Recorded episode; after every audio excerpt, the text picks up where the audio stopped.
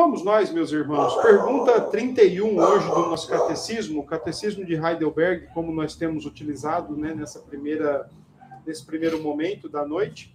Às 19h30 nós temos feito a exposição do catecismo de Heidelberg e às 20h30 nós temos trabalhado Bíblia e a questão do medo, ansiedade e preocupação. Boa noite, Valder Lúcia. Deus te abençoe, viu?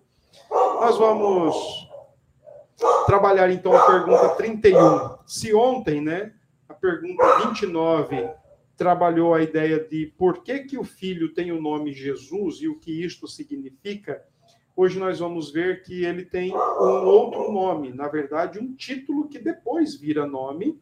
E aí nós vamos para essa pergunta então agora, a pergunta 31.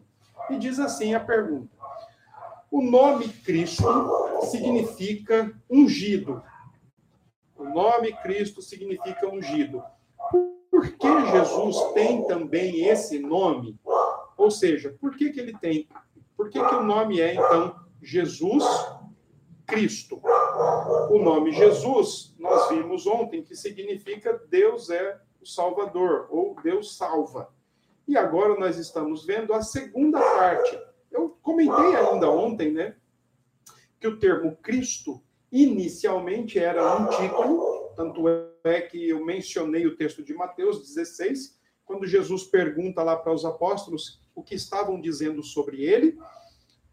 E Pedro oferece as várias respostas, e então Jesus diz para os apóstolos: E vocês o que dizem? E Pedro diz: Tu és o Cristo. Pedro olha para Jesus e o reconhece a partir do título a partir do ofício dele, o, o ungido, tá? E por que que Jesus tem também esse nome? É o que nós vamos ver agora. A resposta dessa pergunta, 31, está dividida em quatro fases, em quatro etapas. Então vamos para a primeira. A primeira etapa é porque ele foi ordenado por Deus Pai e ungido. Por que então Jesus tem o título O Cristo? Porque ele foi ordenado por Deus Pai e ungido. E olha os textos. E Salmo 45, 7. Amas a justiça e odeias a iniquidade, ou odeias o pecado. Por isso, Deus, o teu Deus, te ungiu com óleo de alegria, como a nenhum dos teus companheiros. Interessante esse salmo, né? O ungido de Deus, é, o salmo é dos filhos de Corá, salmo didático, salmo que está ensinando a, a, a relação da, de Deus com o ungido. E aqui no caso, o texto está dizendo: Deus, o teu Deus, te ungiu com óleo de alegria, como nenhum outro dos teus companheiros. Percebe a expressão Deus, o teu Deus? O salmista está dizendo: Deus, o teu Deus, né? Como também lá no Salmo 110, né? Disse o Senhor ao meu Senhor, né? Disse Yahvé a Adonai. Então aqui o Salmo está dizendo que ele é ungido também como o próprio ungido pelo próprio Deus. Isaías 61, texto muito conhecido, também vai nos indicar, também nos ensina a unção do Senhor Jesus, tá? Que diz assim: o Espírito do Senhor está sobre mim, porque o Senhor me ungiu para pregar boas novas aos quebrantados. Enviou-me a curar os quebrantados de coração, a proclamar libertação aos cativos e a pôr em liberdade os algemados. Isaías 61, o Senhor, o Espírito do Senhor está sobre mim, porque o Senhor me ungiu, tá bom? Ele foi ungido por, foi ordenado por Deus Pai e ungido. Outro texto está em Lucas capítulo 4, que é o Senhor Jesus dizendo que esta profecia de Isaías 61 cumpre-se sobre a sua vida. Lucas 4:18 diz: O espírito, o Senhor está na sinagoga, recebe o livro do profeta Isaías e começa a ler esse livro. E, de, e ele vai exatamente para o capítulo 61, que diz assim: Versículo 17 do Lucas 4. Hum, então lhe deram o livro do profeta Isaías e, abrindo o livro, achou o lugar onde estava escrito: O Espírito do Senhor está sobre mim, pelo que me ungiu para evangelizar os pobres, enviou-me para proclamar libertação aos cativos e restauração da vista aos cegos, para pôr em liberdade os oprimidos e apregoar o ano aceitável do Senhor. Quando Jesus termina essa leitura, olha o que ele diz no verso 20. Tendo fechado o livro, devolveu-o ao assistente e sentou-se a todos na, e sentou-se todos na sinagoga. Tinham os olhos fitos nele. Então Jesus passou a dizer-lhes: Hoje se cumpriu a escritura que acabais de ouvir. Hoje se cumpriu. Lucas 4, portanto, é o Senhor dizendo que o texto de Isaías 61 está cumprido sobre a vida dele, especialmente quando ele sai das águas do batismo. Atos 10, verso 38. Atos 10, 38 diz o seguinte: é outro texto que também fala da unção do Senhor Jesus. Atos 10, 38. Como Deus ungiu a Jesus de Nazaré com o Espírito Santo e com poder. Tá? Como Deus ungiu a Jesus de Nazaré com o Espírito Santo e com poder, o qual andou por toda parte, fazendo bem e curando a todos os oprimidos do diabo, porque Deus era com ele. Percebe aqui é, o autor de Atos dos Apóstolos, né, o próprio Lucas, ele diz exatamente isso. Olha, o Senhor Jesus foi ungido por Deus com o quê? Com o Espírito Santo, e isso possibilitou que ele andasse por todos os lugares, fazendo o bem, curando os oprimidos do diabo, porque Deus era com ele. Essa era uma das da, dos significados da unção, né, no Antigo Testamento. No final nós vamos ler um texto da Starmid e você vai perceber isso. No Antigo Testamento, uma pessoa que era ungida para uma função específica, para uma tarefa específica, é, não era mero derramar de um pouco de óleo sobre a sua cabeça. Aquele ato indicava muita coisa, especialmente que Deus, Deus tinha escolhido e separado aquela pessoa para uma tarefa específica, era um consagrado do Senhor e o Senhor estava com ele o tempo todo. Tá? Vamos lá. Vamos voltar para a resposta aqui. Porque ele foi ordenado por Deus e ungido, já lemos os textos, com o Espírito Santo. Para quê? Para ser o nosso supremo profeta e mestre, nosso único sumo sacerdote e o nosso eterno rei. No começo da nossa transmissão agora à noite, eu falei para vocês que o nome Cristo que nós iríamos estudar hoje o nome Cristo e os ofícios de Cristo. Então, eu quero que você imagine o seguinte: ó, é muito importante, quando a gente, por exemplo, olha lá a carta de Hebreus, a gente vê que ano, é, a morte ela sempre interrompia a função sacerdotal, por exemplo. A morte interrompia o reinado e vinha o seu sucessor. Então, quando aqui a gente olha né, para essa expressão que ele é o nosso supremo profeta e mestre, o nosso único sumo sacerdote, o nosso eterno rei, entendam, tá? Os ofícios de Cristo, as funções de Cristo como único mediador, profeta, sacerdote e rei, não podem ser vistas apenas com relação ao seu ministério terreno. Em outras palavras, começou quando ele foi batizado, e terminou quando ele foi assunto aos céus. Não pode ser visto assim. Ele continua desempenhando as suas três funções, que são elas: profeta, sacerdote e rei. Ele continua desempenhando essas funções. Ele continua sendo o nosso profeta, e mestre, o nosso único sumo sacerdote, tanto é que o autor de Hebreus diz que ele está para interceder por nós eternamente, e ele continua e será sempre o nosso eterno rei, tá bom? Então vamos para os ofícios em si e cada uma delas, o que, que ele faz como tal. Diz assim, a segunda parte da resposta. Como profeta, nos revelou plenamente o plano de Deus para a nossa salvação. E aí eu quero que você abra a sua Bíblia aí no livro de Deuteronômio, capítulo 18. Deuteronômio 18, verso 15.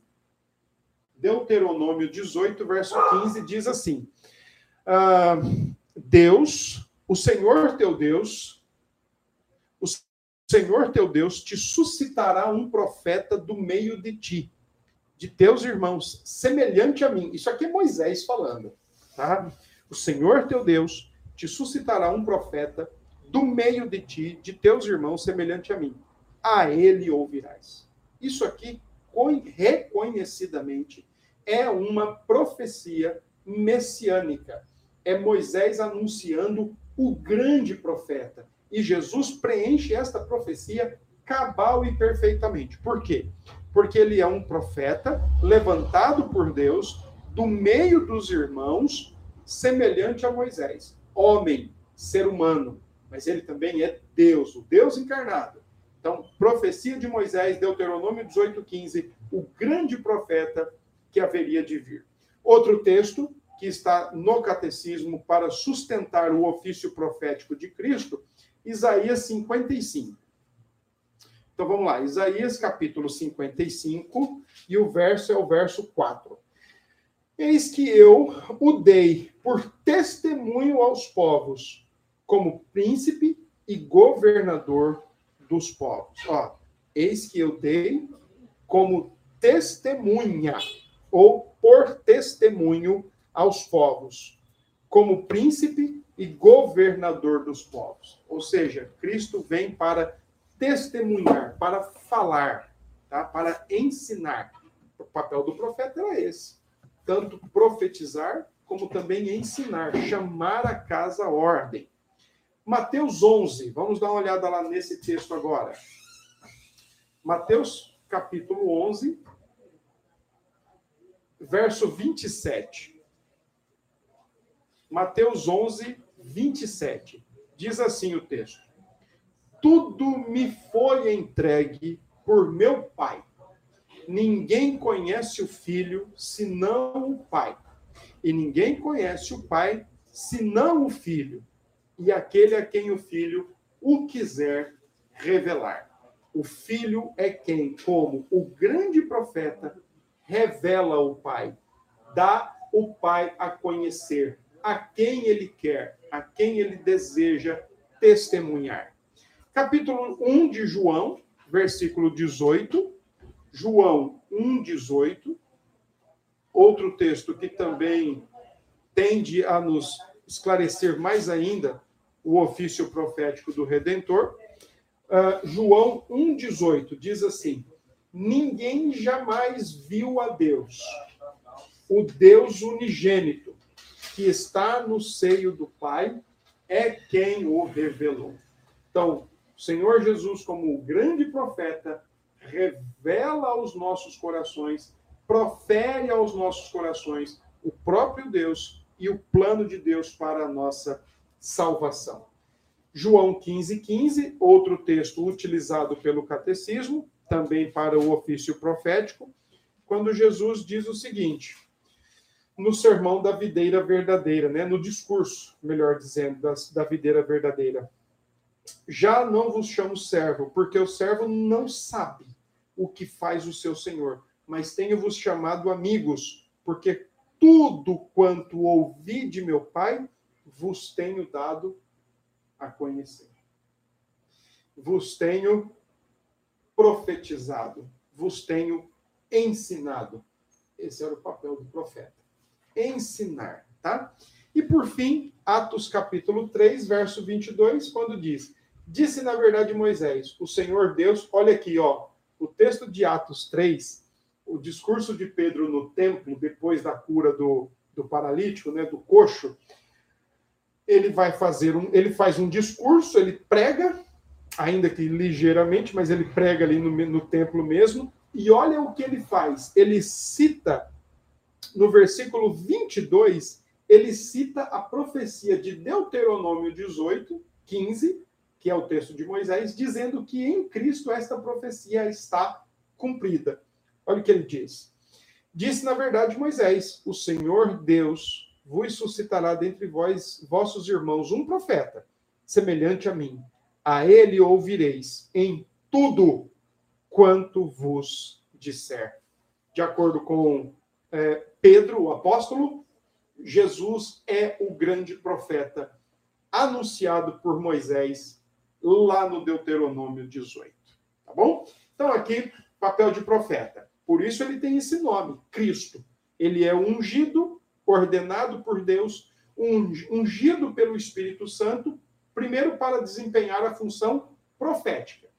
Segundo, para desempenhar a função sacerdotal. A resposta diz: como sumo sacerdote, nos resgatou pelo único sacrifício de seu corpo, único sacrifício de seu corpo, e continuamente intercede por nós junto ao Pai. Bom, aqui está as duas funções sacerdotais: sacrificar, interceder. Só que tem um detalhe: o sumo sacerdote sacrificava por ele e pelo povo, e intercedia por ele e pelo povo.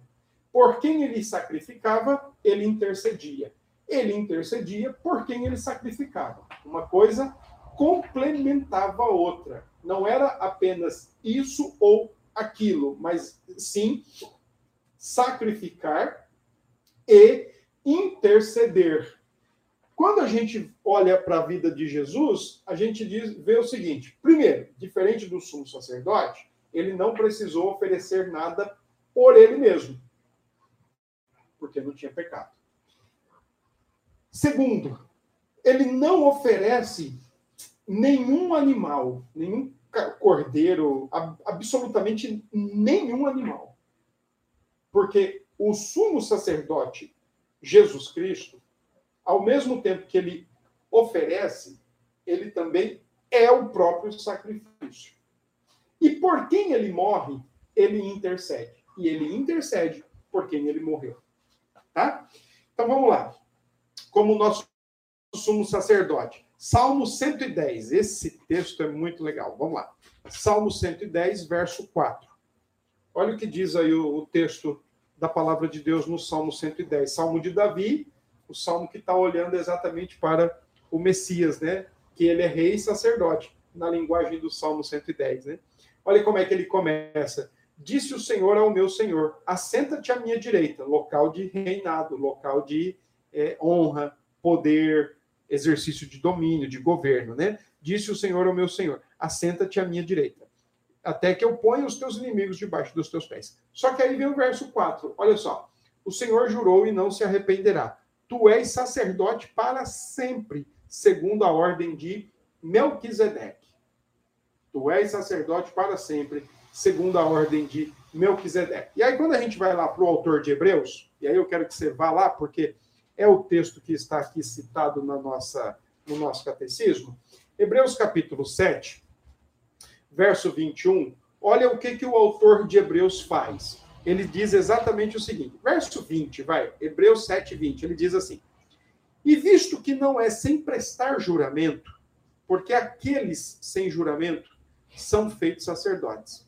Mas este, com juramento, por aquele que lhe disse: O Senhor jurou e não se arrependerá, tu és sacerdote para sempre. Diz assim mais: Por isso mesmo, Jesus se tem tornado fiador de superior aliança. Além disso, nós somos sacerdote, ele é o fiador, ele dá a certeza de que seremos resgatados, de que somos resgatados e perdoados por Deus. Aqui o autor está trazendo à tona o Salmo 110, 4. E está confirmando através dessa expressão aqui no, na carta de Hebreus que Jesus é aquele rei e sacerdote contemplados por Davi no Salmo 110 de forma profética. Ele é o nosso único sumo sacerdote. Em Hebreus 9, versículo 12, diz assim lá o texto: não por meio de. Tá vendo? Aqui é a questão do sacrifício. Não por meio de sangue de bodes, de bezerros, mas pelo seu próprio sangue entrou no Santo dos Santos, uma vez por todas, tendo obtido eterna redenção. No versículo 14, muito mais o sangue de Cristo, que pelo Espírito eterno a si mesmo se ofereceu sem mácula a Deus purificará a nossa consciência de obras mortas para servirmos ao Deus vivo. é, ele, o autor de Hebreus é fantástico, viu? Porque ele diz o seguinte: olha, é, o sangue de Cristo não purifica ou não organiza ou não ajeita, né, ou não arruma a nossa vida apenas externamente diante de Deus, mas ele também conserta a nossa vida, organiza a nossa vida internamente, porque ele vai lá dentro e apazigua, perdoa, purifica a nossa consciência de toda e qualquer obra má diante de Deus. E no verso 28 do mesmo capítulo, o autor diz: Assim também Cristo, tendo se oferecido uma vez para sempre para tirar os pecados de muitos, aparecerá segunda vez sem pecado aos que o aguardam para a salvação. Existe uma estatística, eu não sei se está muito certa, porém, vou lá. Vamos lá. Existe uma estatística que até próximo à vinda de Jesus, a, a encarnação de Jesus, cerca de 200 milhões de animais foram mortos nos sacrifícios em Israel pelo povo de Deus. E isso se dava à necessidade de repetição, porque eram sacrifícios imperfeitos, eram sombra do perfeito sacrifício. Por isso que o autor de Hebreus diz que ele morreu uma única vez, de uma vez por todas e para sempre. Para sempre. Não há necessidade de derramamento de sangue mais. Ele morreu de uma vez por todas. E o seu sacrifício é de valor eterno. O Deus homem, valor eterno. Por isso que o texto diz que ele morreu uma vez por todas, para sempre. Tá? Hebreus 10, 12 diz assim: o texto que também está listado. Diz assim: Jesus, porém, tendo oferecido para sempre um único sacrifício pelos pecados, assentou-se à destra de Deus. Oferecido uma vez por todas sacrifício pelo pecado, pelos pecados, assentou-se à destra de Deus. E o verso 14, porque com uma única oferta, porque com uma única oferta aperfeiçoou para sempre quantos estão sendo santificados. Então, enquanto no Antigo Testamento, ano após ano, semana após semana, mês após mês, muitos animais eram mortos na necessidade de sacrifício para preservar o povo, para limpar o povo, para perdoar o povo, aqui o autor de Hebreus, nesses textos do Hebreus 8, Hebreus, Hebreus 9, Hebreus 12, 10, 10, 12, 14, está dizendo o seguinte, ó, o sacrifício de Cristo é perfeito, tem valor eterno e é suficiente para santificar todos quantos estão sendo já santificados.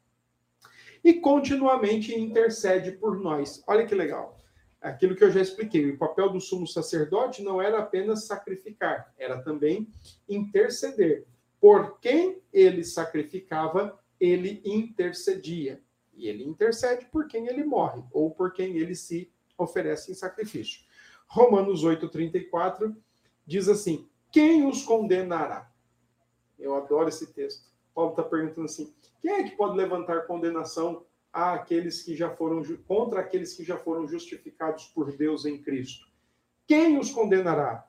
Paulo responde: é Cristo Jesus quem morreu, ou antes quem ressuscitou, o qual está à direita de Deus e também intercede por nós. Quem é que vai fazer Deus mudar de ideia em relação a nós? Crentes, apesar de sermos como somos, mas é o Senhor quem intercede por nós a nossa oração só tem valor porque ele intercede por nós. A nossa vida diante de Deus está guardada e preservada porque ele intercede por nós. Tá bom? Então, é, é bom saber que nesse exato momento, é, é bom saber, é confortante saber, é deleitoso saber que em todo esse momento de crise, de quarentena, de dificuldades que pelos quais nós estamos, pelas quais nós estamos passando, é confortante e deleitoso saber Cristo está nesse momento e para sempre intercedendo por nós, clamando por nós diante do Pai. E a sua oração não corre o menor perigo, o menor risco de não ser ouvida e atendida por Deus. nenhum perigo. É Deus quem intercede por nós. Quando você tiver com medo, com preocupação, com ansiedade, lembre-se que você tem um, um só, e não precisa de mais nenhum, um mediador, que morreu por você na cruz. Está tudo certo. E ele intercede por você ao longo da eternidade, junto ao Pai. Está tudo garantido. Tá? Olha o que diz o autor de Hebreus, capítulo 7, verso 25. Por isso, também pode salvar totalmente os que por ele se chegam a Deus, vivendo sempre para interceder por eles. Vivendo sempre para interceder por eles. E o autor de Hebreus, no capítulo 9, nesse mesmo texto, Hebreus 9, verso 24, diz o seguinte: vamos lá. Hebreus 9, 24.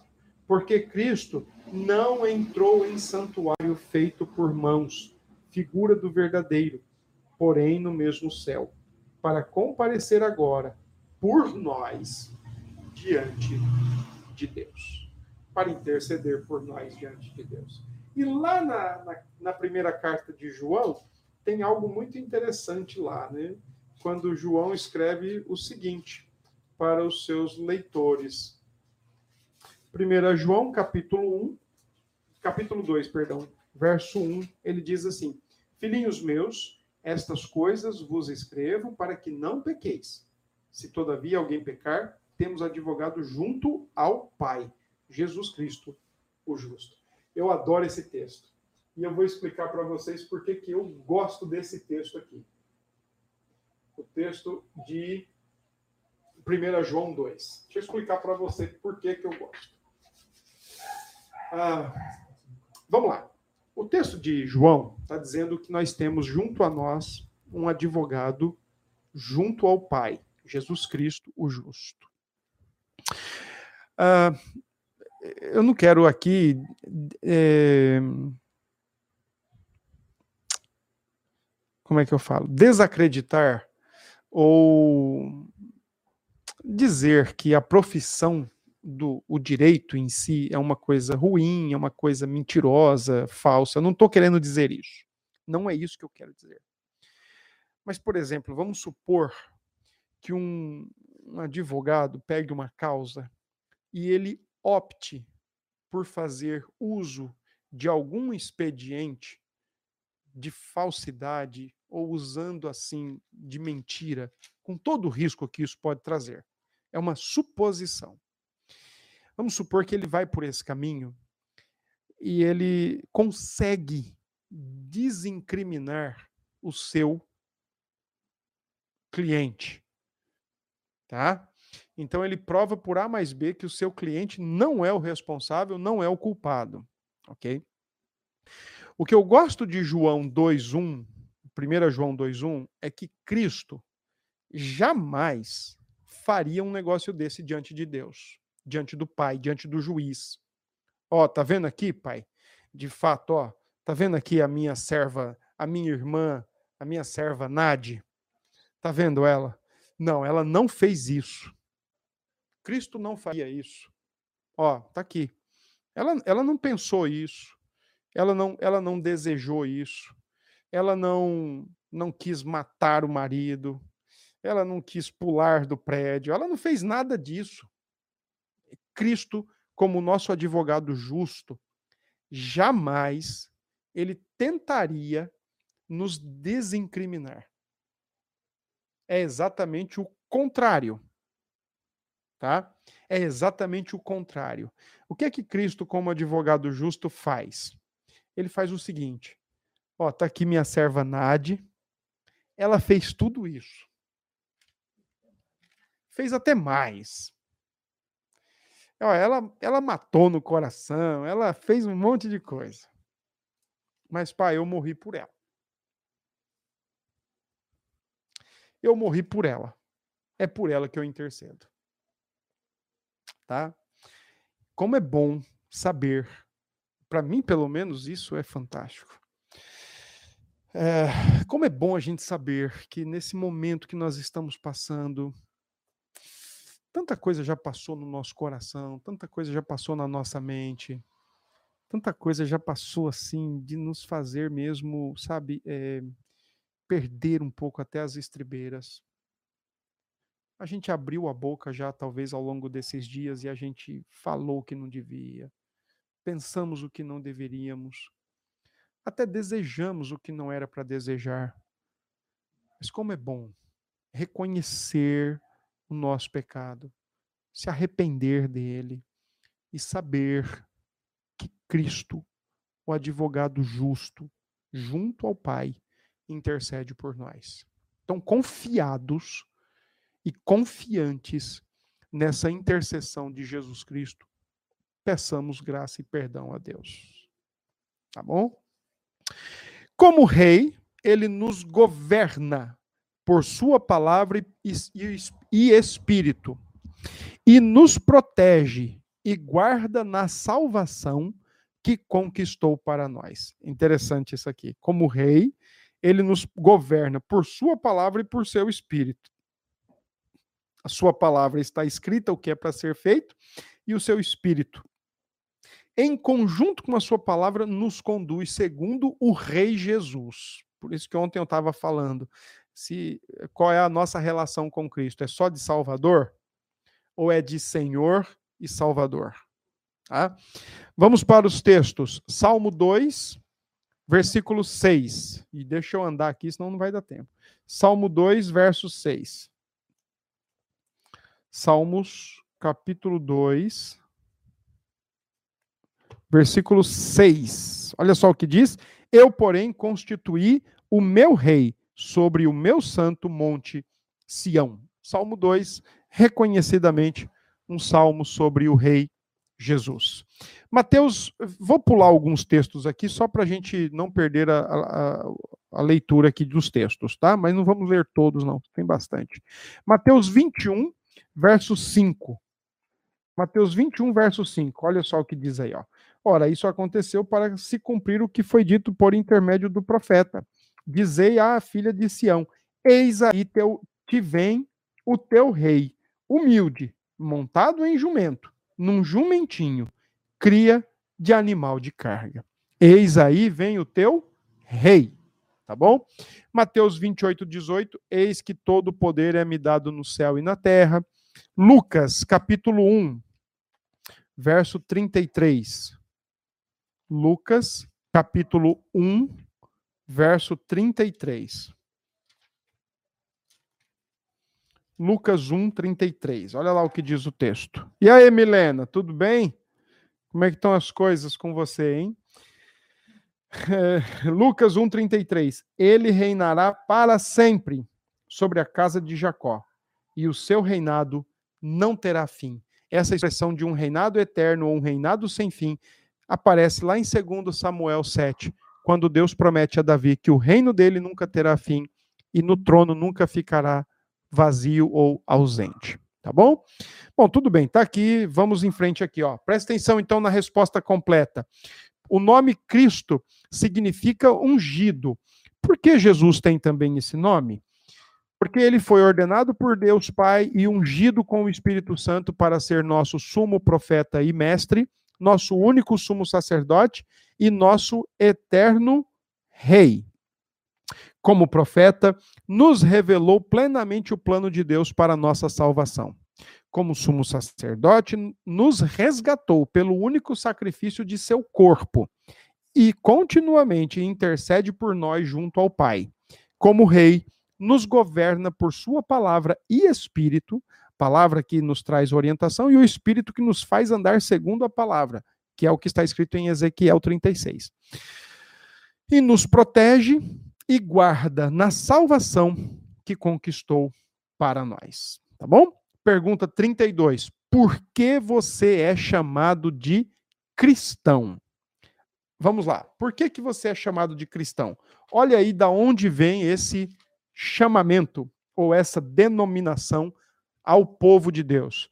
Primeiro, eh, Atos dos Apóstolos, Atos dos Apóstolos, capítulo 11, verso 26, diz assim: Tendo-o encontrado, levou-o para Antioquia. E por todo um ano se reuniram naquela igreja e ensinaram numerosa multidão. Em Antioquia foram os discípulos pela primeira vez chamados cristãos, que significa também pequenos cristos, tá bom? Por que você, por que eu e você somos chamados cristãos? Resposta: em seis etapa, etapas. Porque pela fé sou membro de Cristo e por isso também sou ungido para ser profeta, sacerdote e rei. Porque pela fé sou membro de Cristo, membro do corpo, união orgânica, união espiritual com Cristo. E por isso também sou ungido, da mesma forma que Cristo foi, nós também somos, para ser profeta, sacerdote e rei. Deixa eu ler pelo menos dois textos, vai. Joel 2:28, quando diz lá no Antigo Testamento que o Senhor derramaria do seu espírito sobre toda a carne. Joel 2, verso 28, e acontecerá depois que derramarei o meu espírito sobre toda a carne, vossos filhos e vossas filhas profetizarão, vossos velhos sonharão e vossos jovens terão visões. O espírito derramado, ungindo todo aquele que é do povo de Deus. E eu vou ler o outro texto aqui, 1 Coríntios 6, verso 15, quando Paulo, escrevendo aos Coríntios, diz: Não sabeis que os vossos corpos são membros de Cristo? E eu, porventura, tomaria os membros de Cristo e os faria membros de meretriz?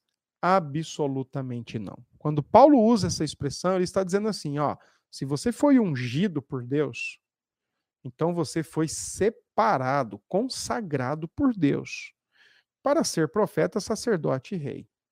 Então não se misture com aquilo que é profano, com aquilo que é imundo, com aquilo que é impuro, tá?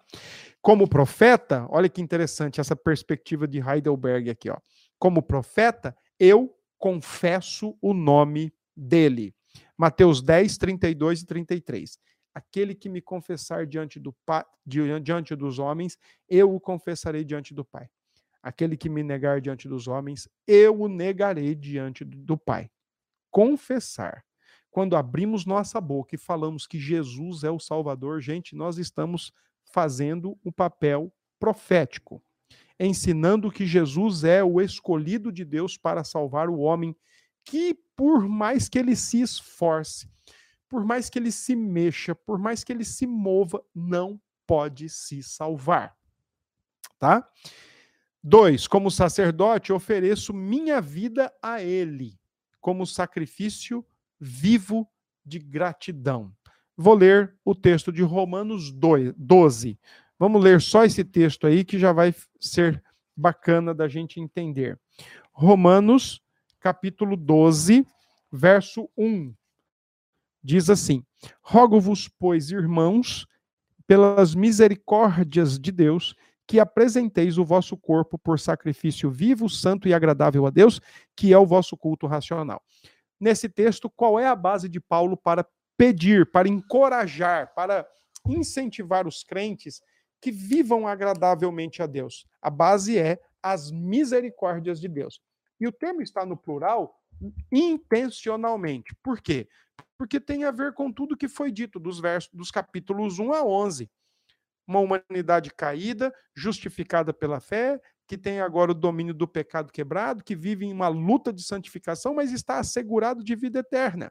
Além disso, Paulo diz entre os capítulos 9, 10 e 11 que nós fomos por graça trazidos, alcançados e trazidos para ser povo da aliança.